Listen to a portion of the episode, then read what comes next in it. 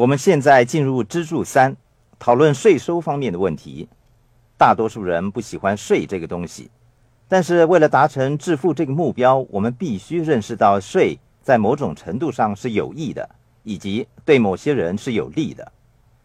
富爸爸经常跟我谈及税务的问题，他说税是我们一生当中最重要的支出。事实上，我们从成年人父母亲那里认识到税是我们最重要的支出，但是我们没有从中得到任何的教益。富爸爸跟我说。我一直都有把这个情况告诉你的。收入有工资收入、被动收入和有价证券收入三个类型。现在你所做的跟大多数中产阶级所做的一样，都是为了工资收入而拼命工作。不管你赚到了多少钱，政府总是在你得到工资前拿走了属于他们的部分。这就是你不需要一名像戴安的注册会计师的原因，因为政府早在你得到工资前已取走了部分金钱。这个时候，注册会计师也没有什么可以为你做的了。在我差不多三十岁的时候，我开始明白到当中的教训。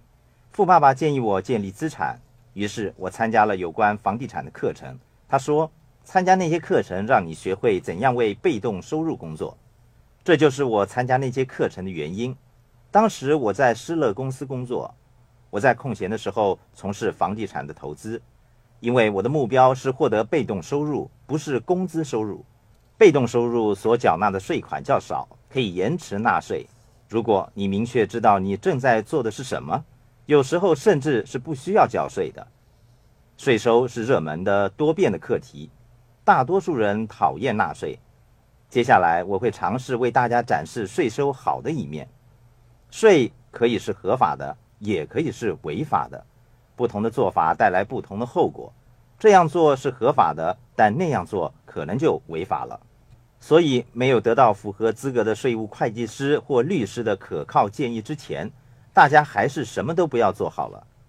我想事先声明这一点，因为我所说的在某种情况下可能是合法的，但从另一个层面上去看，却可能是违法的。